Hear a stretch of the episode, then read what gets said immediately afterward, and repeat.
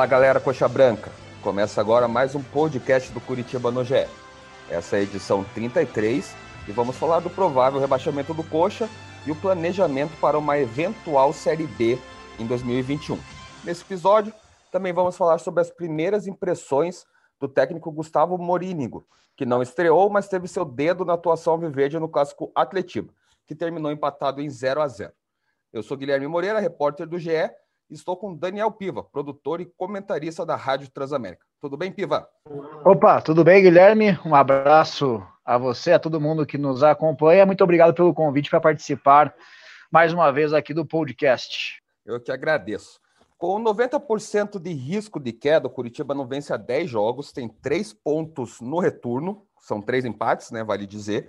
Está a 10 pontos do Fortaleza, primeiro time fora do Z4 a equipe precisa de 24 dos 27 pontos possíveis para atingir 45 pontos, que é a média é, do rebaixamento dos últimos 10 anos, que meio que, meio que garante né, é, a permanência na Série A. Piva, tem jeito ainda ou é melhor largar? Ah, muito difícil, né, Guilherme? Porque pensa, para chegar nessa conta necessária, teria que ter mais quantas vitórias? O Coritiba. É, oito, né? É, até, na verdade, é. como o Coxa empatou, empatou o último jogo, né, contra o Atlético, nem estava contando esse ponto. Então seriam 23 pontos dos 27, né? Mas teria que ser oito vitórias aí, ou sete vitórias e dois empates, então é uma situação complicada. Para um time que em 29 venceu cinco, é surreal, assim, acreditar que vai conseguir essa campanha, e sem falar nos adversários que ele terá pela frente. Curitiba, por exemplo, vai até o Morumbi enfrentar o São Paulo, que hoje é o líder do campeonato brasileiro. É, o Curitiba receberá aqui no Couto Pereira o Palmeiras, que se não for campeão da Libertadores da América, vai estar ali precisando de resultados para ou garantir um G4, ou quem sabe até estar tá sonhando com algo maior aí no Campeonato Brasileiro, com essa oscilação do São Paulo e do Flamengo. O Grêmio também está pela frente. Então, sendo bem sincero, é o Curitiba há algum tempo ele está se pegando, abraçando alguns jogos, como por exemplo, ah, contra o Goiás e contra o Atlético, os primeiros jogos da nova diretoria, é, um novo, uma nova comissão técnica, na, liderada ali pelo Júlio Sérgio num primeiro momento, agora com o Gustavo Morínigo. É, ganhando esses dois jogos, o Curitiba vai conseguir. A distância só aumenta, a distância hoje está em 10 pontos. Então, sendo bem sincero com o torcedor Alviverde, não tem mais jeito, tem que pensar no futuro, ficar se abraçando e na matemática só vai pro, postergar o sofrimento e o planejamento do clube. É, o presidente Renato Folador, quando ele, quando ele foi eleito, ele comentou que vai lutar até o final. O próprio Júlio Sérgio, quando comandou o Atlético não Curitiba nesses dois jogos, também falou que quando tiver chance matemática, vai lutar até o fim. E no último podcast, Piva, o próprio Guilherme de Paulo, teu, teu colega aí na Rádio Transamérica, falou que o plano A do Curitiba teria que ser a Série B, né? Pensar já na Série B, é, se um milagre acontecer na Série A, tudo bem, mas provavelmente não vai acontecer, né? Então já teria que planejar para a Série B de 2021. É teu pensamento também?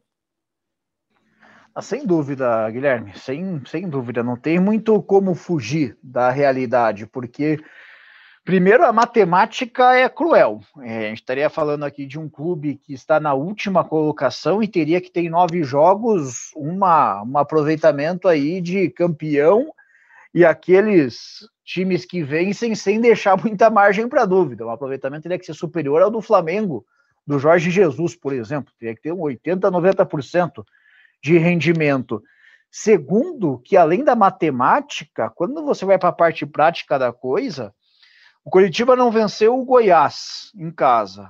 O Atlético, embora esteja no meio da tabela, mas também foi um time que oscilou muito durante o campeonato. É, passou a maior parte do tempo na parte de baixo da tabela. Como é que você vai ficar projetando tantas vitórias consecutivas contra times que estão na parte de cima? Se fosse somente um jogo ah, contra o São Paulo no Morumbi, a chance seria ah, é pequena, mas dá para chegar lá tentar alguma coisa. Só que passa pelo São Paulo, passa pelo Palmeiras, passa por Grêmio. É, é, é muito confronto complicado para o Curitiba, além de confrontos diretos contra times que estão na parte de baixo da tabela, mas em momentos completamente diferentes. O Vasco da Gama, por exemplo, vai vir empolgado para esse jogo contra o Curitiba e se venceu por 3 a 0 O Botafogo vai tentar tirar proveito desse confronto contra o Coxa para chegar a 35 pontos. Então, se o Coritiba ficar nessa de não for só um discurso público do lutar até o último momento, é, ele vai estar tá perdendo tempo, vai estar tá errando no planejamento, vai estar tá perdendo um, um, período que pode ser precioso lá na frente. O Coritiba tem que terminar esse campeonato brasileiro já sabendo o passo seguinte, já sabendo ó, esse vai ser o time no Campeonato Paranaense, já que em entrevista ao próprio podcast, o presidente Folador admitiu essa intenção de colocar um time alternativo no estadual, o treinador vai ser fulano, os jogadores à disposição serão esses, o Gustavo Morínigo vai passar a desempenhar tal, para trabalhar com tal grupo, o Curitiba tem que sair desse Campeonato Brasileiro pronto, ficar nessa que ah, ainda dá, a matemática permite, é simplesmente perder tempo, jogar um planejamento fora a única vantagem que se tem do momento tão ruim como esse é você conseguir dar o passo seguinte antes dos outros. O Vasco, por exemplo, não sabe qual que vai ser o futuro dele em 21. O Coritiba, lamentavelmente, sabe, então tem que tirar proveito dessa, desse, dessa situação, que é óbvio que ninguém queria, mas infelizmente é realidade. É, o próprio primeiro passo, né, digamos assim, foi a contratação do Morínigo, né, que o Curitiba garantiu que, independente de uma queda ou não, vai, vai mantê-lo para o Campeonato Paranaense e o próprio Folador, como você disse bem, revelou aqui no podcast do GE e até em outros serviços também, que a ideia é utilizar um time sub-23 no Paranaense e o time principal aí, digamos que treinando a parte para o Campeonato Brasileiro, Copa do Brasil, segundo as palavras deles, para chegar voando nessas competições nacionais. Você acha que essa é uma ideia boa do Curitiba ou na prática pode ser diferente, Pivo? que a ideia é boa, não se discute muito. Só que não é porque a ideia é boa que a execução vai ser boa. É esse é o, o problema, esse é o perigo que o Curitiba vai correr e vai ser um teste de convicção. Porque vamos fazer um exercício é imaginário, mas que tem indícios que podem ocorrer é, o Curitiba termine o Campeonato Brasileiro com, sei lá, mais uma ou duas vitórias. Um aproveitamento, obviamente, baixo, muito provavelmente na lanterna da competição. Então, o treinador, o Morínigo, vai ter ali, se a gente computar o Atletiba como um jogo já para ele, serão dez jogos com duas, três vitórias. Se o campeonato paranaense, o Curitiba vai que promete colocar esse time jovem, esse time é, alternativo, o Coxa vai oscilando, não consegue decolar, faz um primeiro turno ali irregular. E na Copa do Brasil volta a ter problema, assim como ocorreram nesses últimos anos, com o RT, com Manaus, até o, o Goiás, por exemplo. Cara, a pressão vai ser muito grande a torcida vai estar tá muito insatisfeita, porque voltou para a Série B no Campeonato Paranaense, que é uma competição que a gente tem chance real de ser campeão. O time está com uma. O clube aposta num time alternativo que não está conseguindo é, revelar bons jogadores, não está conseguindo resultados positivos, e na Copa do Brasil, que era a prioridade, já deu tudo errado. Olha, a gente lembrar, Guilherme, hoje todo mundo acha bonito, todo mundo acha legal que o Atlético consegue fazer isso, mas você você estava na imprensa já, você lembra o quanto o Atlético apanhou da própria torcida nos anos em que e hoje mesmo o time é aspirantes, né? Você pode ver que tem jogadores que, que, que abaixo, né? Que descem ali para o sub-23, para o sub-20, enfim, jogadores mais jovens. É, demorou para essa fórmula pegar do, do Atlético. É, num primeiro momento, o que o Atlético é, usava como o principal argumento é que mesmo nos anos em que não conseguiu chegar à final, por exemplo, como 2014, em que foi a final do interior entre Londrina e Maringá, ele conseguia revelar jogadores para o clube, para o time principal, e esses jogadores acabaram dando retorno financeiro. Isso aí, nessa conta, você vai ter, sei lá, o Hernani, vai ter o Marcos Guilherme, é, Sid Clay, vários outros jogadores. Mas o Atlético demora para conseguir aliar o revelar jogadores, abastecer o time principal, especialmente com qualidade, abastecer um atleta que vira titular do time principal, com conquista ainda. Então, é, é, foi um teste de convicção que o Atlético passou. Em alguns momentos, o próprio Atlético deu uma titubeada ali. Teve, por exemplo, aquele ano com o Atlético 2015, sob o comando do Claudinei Oliveira. O Atlético volta da Espanha, já coloca o time todo titular no time principal no campeonato estadual. E o tiro acaba saindo no pé que vai termina no torneio da morte. Então, deu tudo errado. O 2016 foi campeão com o time principal, né? Exatamente. Fila, né? Então, é quando você vai apostar nesse tipo de movimento, você tem que estar pronto para tudo. E aí, é claro, o Curitiba tem, por exemplo, na atual diretoria, nomes que já passaram por situações de pressão, como o ex-presidente Wilson Ribeiro Andrade, o próprio Paulo Aquino, que será um dos coordenadores também, já tem vivência no futebol, mas tem bastante gente também que chegou agora ao clube, que vai ter a primeira oportunidade. É um teste de convicção. A chance do resultado no primeiro momento não ser o esperado existe, porque convenhamos a quanto o Curitiba não está participando do Campeonato Brasileiro Sub-20. A categoria de base do Curitiba, não sei qual foi o último jogo oficial que fez. No Campeonato Brasileiro Aspirante, o time do Curitiba não foi bem. Caiu na primeira fase, na, na, na primeira fase mesmo foi, tomando um 5 a 0 do Juventude na última rodada. Nesse elenco do Curitiba, vai ter já um verdadeiro desmanche.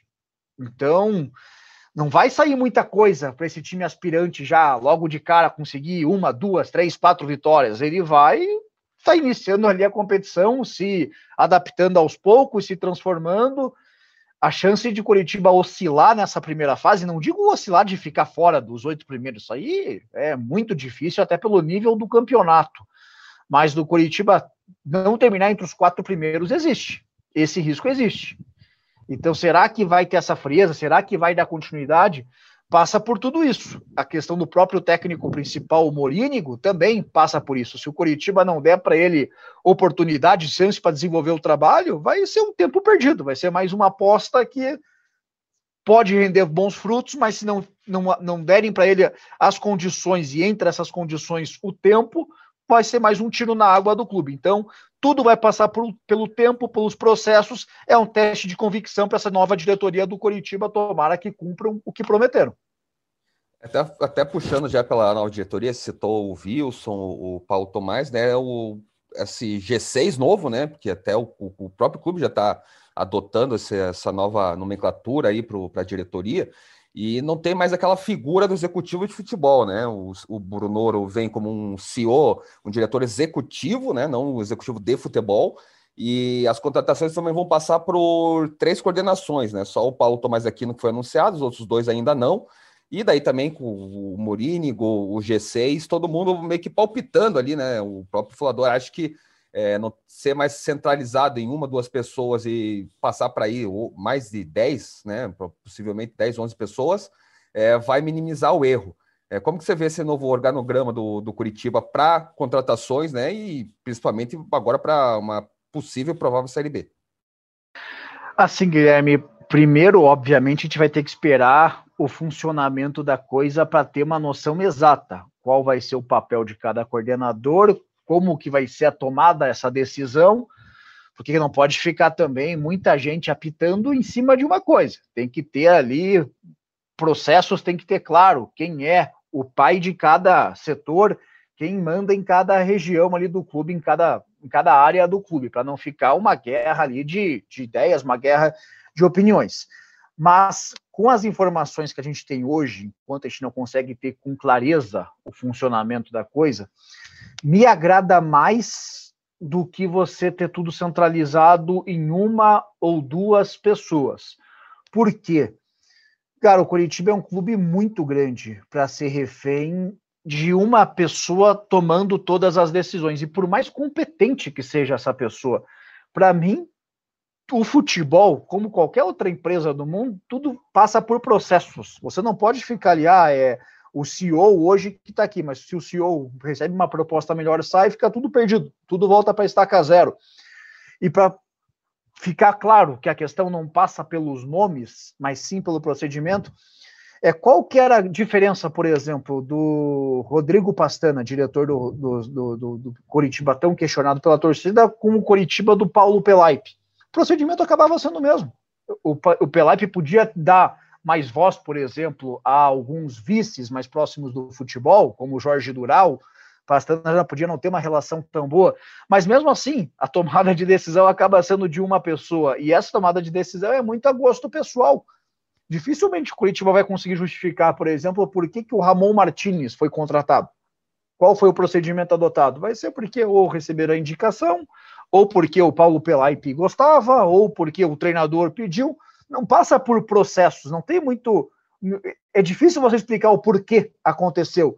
Questão de treinador, mesma coisa. Por que, que o Rodrigo Santana foi contratado? Se antes estava se falando ali em Lisca, estava se falando em Vanderlei Luxemburgo. Então, é esse tipo de coisa que você, criando departamentos, criando coordenadores, criando ali um diretor geral, você pode começar a criar processos, as, o, o, clube não ser refém de pessoas para tomar essa decisão. Já ter ali algo que vai funcionando normalmente, semanalmente, diariamente, e aí o clube consegue tomar as decisões com mais tranquilidade.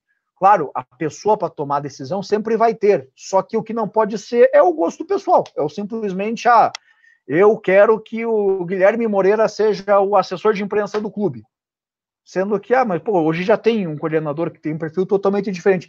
É esse tipo de coisa que tem que ser evitada. Quando você fica muito ali centralizado em uma, duas figuras, a coisa acaba indo muito mais no aleatório. Não que, porque você tem um departamento, isso não vai ocorrer. Só que a chance minimiza. A função dos departamentos, dos profissionais contratados, é criar processos. Espero que consigam executar isso de forma positiva para que o Curitiba consiga ter o passo seguinte, porque hoje, lamentavelmente, assim, a gente vê o Coxa um clube sem norte. É difícil você apontar o que o Curitiba quer, para onde o Curitiba quer ir. É simplesmente sempre aquela luta imediata, o plano de emergência ocorrendo, e algo que, obviamente, tem o seu preço. É, o Curitiba fala muito disso de processos, a ciência, a prospecção, né? Que a gente vê que no, no próprio rival Atlético é, é, muito forte, né? A prospecção de jogadores, já na formação mesmo, é, já vem de anos, né? Tentando sair um pouquinho dessa caixa dos jogadores, é, os reforços, né? Muitos não deram certo, alguns deram, enfim, mas é, é aquilo da convicção, né? De, de ter os processos bem, bem alinhados.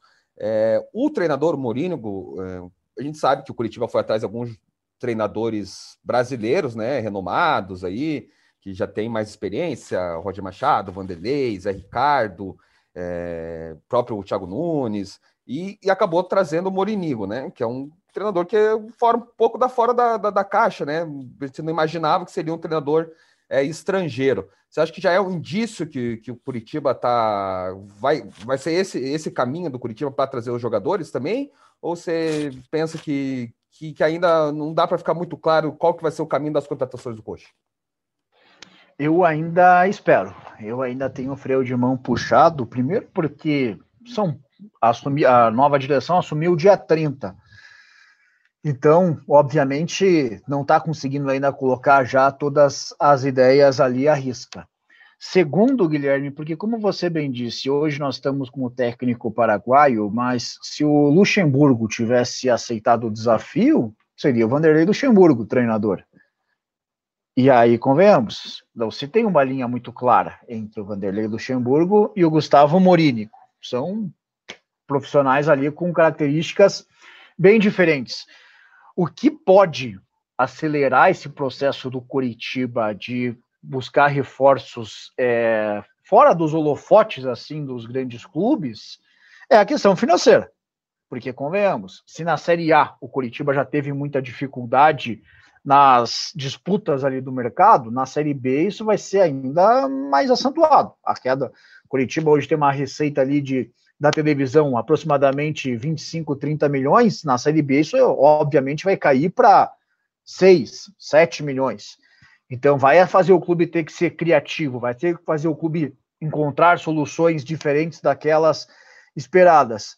Só que, para você tomar essas decisões diferentes, para você conseguir encontrar soluções não óbvias no mercado, você vai ter que ter processos, pessoas capacitadas fazendo isso. Sei lá, se, por exemplo, vamos falar do, do Cuiabá, do Alan Al que está brigando pelo acesso. É, tem jogadores ali no Cuiabá que cabem no Coritiba, sim, mas se o Cuiabá subir, hoje está no G4, muito provavelmente o bolso já vai ser diferente, a valorização já vai ser diferente. Então, dificilmente vai ser no Cuiabá que o Curitiba vai conseguir encontrar as suas soluções. Vai ter que ser ali, sei lá, num Guarani, vai ter que ser na própria Ponte Preta, vai ter que ser no Confiança, no Sampaio Correia, analisando contextos, analisando perfis, tem que ter isso tudo muito claro. Por isso que eu digo, por isso que eu disse ali no início, Guilherme, Curitiba tem que ganhar tempo. Curitiba tem que, se tem algum ponto positivo de toda essa campanha horrorosa que foi feita em 2020, é que facilita o planejamento para 2021. Facilita não. Você consegue acelerar o planejamento para 2021. A Série B, lamentavelmente, é uma realidade.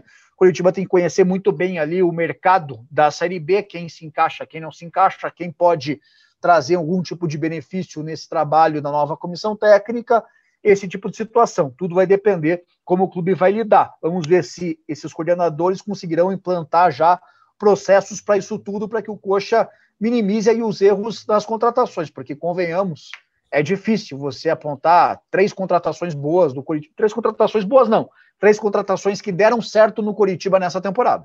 É bem difícil. É, amanhã, amanhã, no caso, terça-feira, né, vai entrar uma matéria aqui no GE falando dos jogadores da base, possíveis apostas aí para 2021.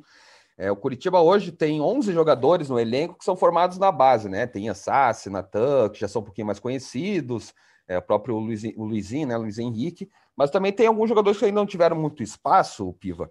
É, eu vou citar alguns aqui, que é o Natanael e Ângelo laterais, tem o Cazu também, que nem está inserido no, no, no time principal. Tem o Henrique Vermudes, tem o Guilherme Biro e o Robinho, né? Desses nomes que eu falei aí, dos seis, tem quatro que estão no time principal e os outros dois dos aspirantes, né? Que são o Ângelo e o, e o Cazu. É, você acha que desse, esses nomes assim, podem ser possíveis potenciais para uma Série B de 2021? É, ou Curitiba não. Que, o próprio Folador né, fala que o, o Brunoro também falou que o time tem que ser mesclado, né? Experiência e jovens.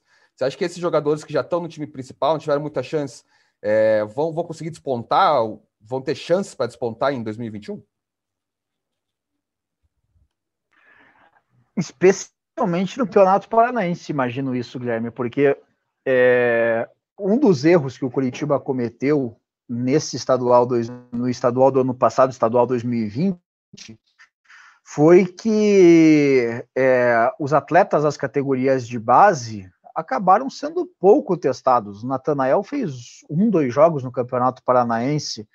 É, o Henrique Vermuti ele vai estrear no futebol profissional num jogo contra o Palmeiras no Allianz Parque. Por felicidade do Curitiba, foi lá e conseguiu uma bela vitória, o resultado mais importante do Coxa na temporada. Mas convenhamos, não é um cenário favorável. Você está estreando um jogador numa partida como essa. A chance de queimar o prata da casa é razoável. O Pablo Tomás ele começa a ter chances do Coritiba agora no Campeonato Brasileiro com o time na última colocação. Aí fica, pô, ele não demonstra vontade, mas cara, ele não tinha que estar tá tendo oportunidade agora. Ele tinha que estar tá tendo essas primeiras oportunidades ali no Campeonato Paranaense. É que sentido fez, por exemplo, não é ficar remexendo ali no que foi feito, já, já foi, mas é aprender. Que sentido que teve, por exemplo, o Vermute ficar no banco, o Rafael Lima fazer seis jogos no Campeonato Paranaense 2020? Que sentido teve, por exemplo, o Pablo Tomás ser emprestado para o Red Bull Brasil e aí o Vanderlei ter algumas oportunidades no Campeonato Paranaense? E aí você termina a temporada sem Rafael Lima, sem Vanderlei, com o Vermute, com o Pablo Tomás entrando na fria. É, é, esse tipo de situação que o Coritiba tem que ter. Quando você vai apostar no prata da casa, é, não é querer ser taxativo, não é querer ser repetitivo, mas tudo é processo. Você fica lançando o jogador em partidas grandes, em momentos conturbados, a chance de você perder um potencial atleta ali, um, um valor, é grande, cara. É grande, porque não é todo mundo que consegue dar resposta imediata. É, aqui em Curitiba mesmo, no próprio Curitiba, você vai encontrar atletas que começam bem e depois somem. O Evandro, por exemplo, prata da casa, 2015 faz um monte de gol decisivo, depois Rafael não consegue Lucas, se firmar né? no. Rafael Lucas, perfeito. E também vai ter exemplos ao contrário, no caminho inverso, de atletas que começam tímido e depois de sequência conseguem ali dar resposta. Só que o ponto principal disso tudo, o Curitiba tem que conhecer os seus atletas das categorias de base. Na Copa São Paulo, do 2020, o Ângelo foi o jogador ali que mais se destacou, mais chamou a atenção. Ficou uma espécie de clamor. Ah, põe o Ângelo, põe o Ângelo, põe o Ângelo. Cara, quem acompanhou o Campeonato Brasileiro Aspirante viu que o Ângelo não era tudo aquilo, ou nesse momento não estava pronto para ser a solução do Coritiba 2020.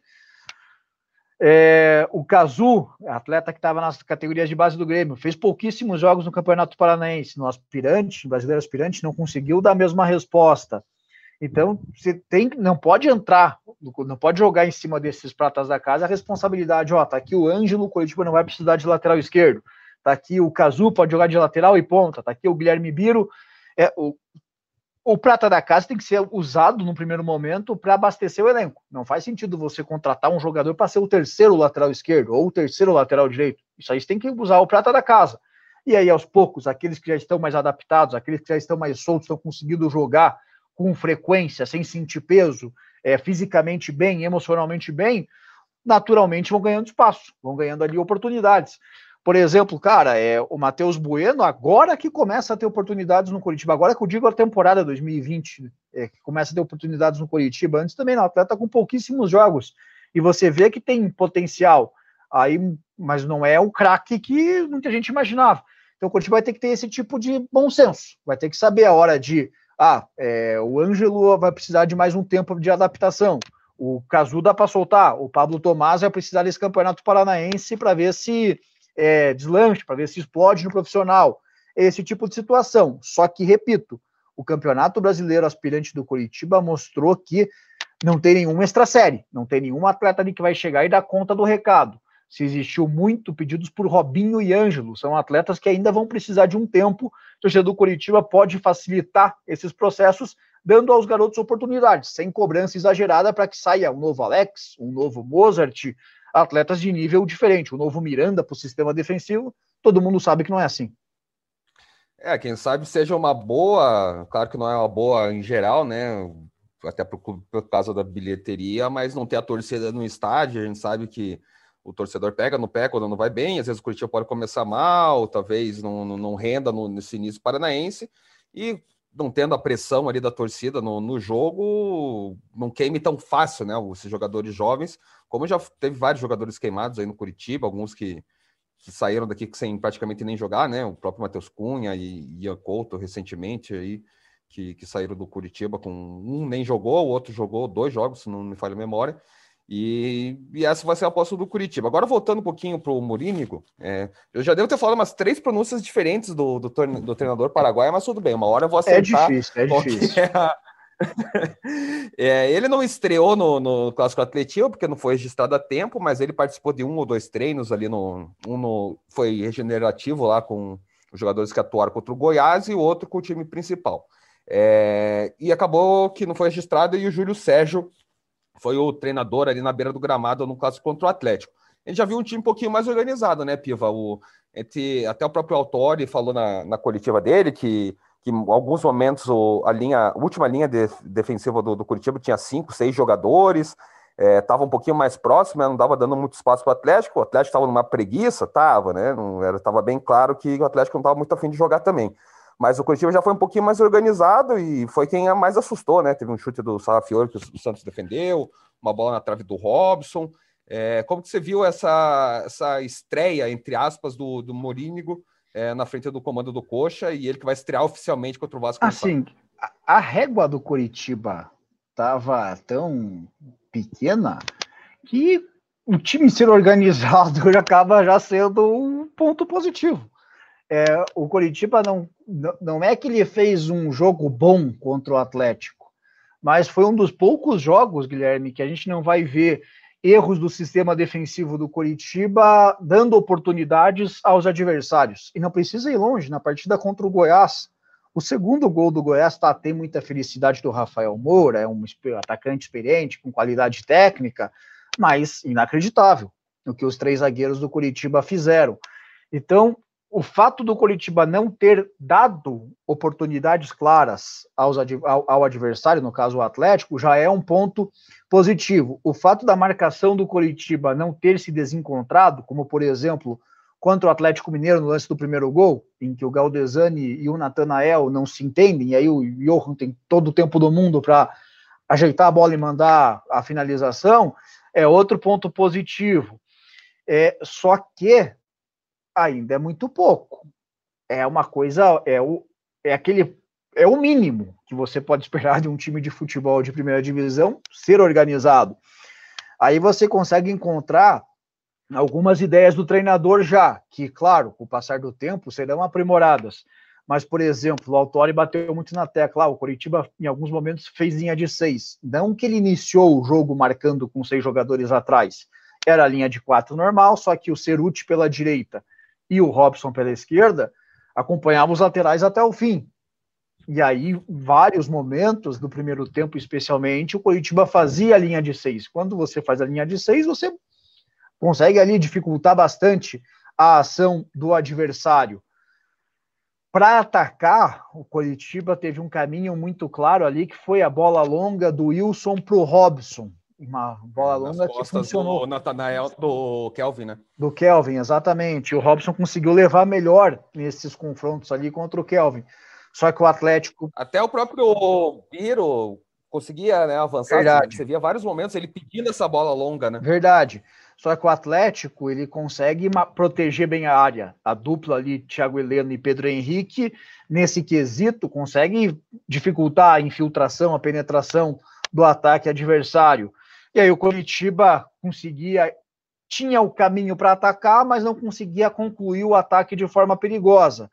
Não sei se era um plano B ou se já era mesmo uma ideia ali para uma recomendação do próprio treinador, passou a arriscar de média a longa distância. Aí a escalação do Sarrafiori fez bastante sentido, porque se o Sarrafiori tem um ponto forte, é esse, é a finalização ali de média a longa distância. É um atleta técnico, bate bem na bola, finalizou três vezes, acredito, duas levando perigo, uma o Santos faz uma boa defesa, a outra bola acho que chega até a, a acertar a rede pelo lado de fora. É, pelo lado de fora.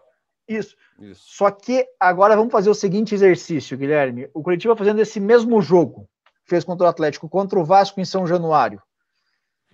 Ele, cara, defensivamente, ele vai ter mais problema, porque o Vasco vai forçar mais esse erro do Curitiba. O Vasco vai colocar ali o Thales Magno para tentar bagunçar é a marcação pelo, pelo lado direito do Natanael, que tem deficiência na marcação, pode tirar jogadas pelo lado direito, se o ser útil, por exemplo, for escalado, tiver que ficar ajudando o Natanael por ali o tempo todo.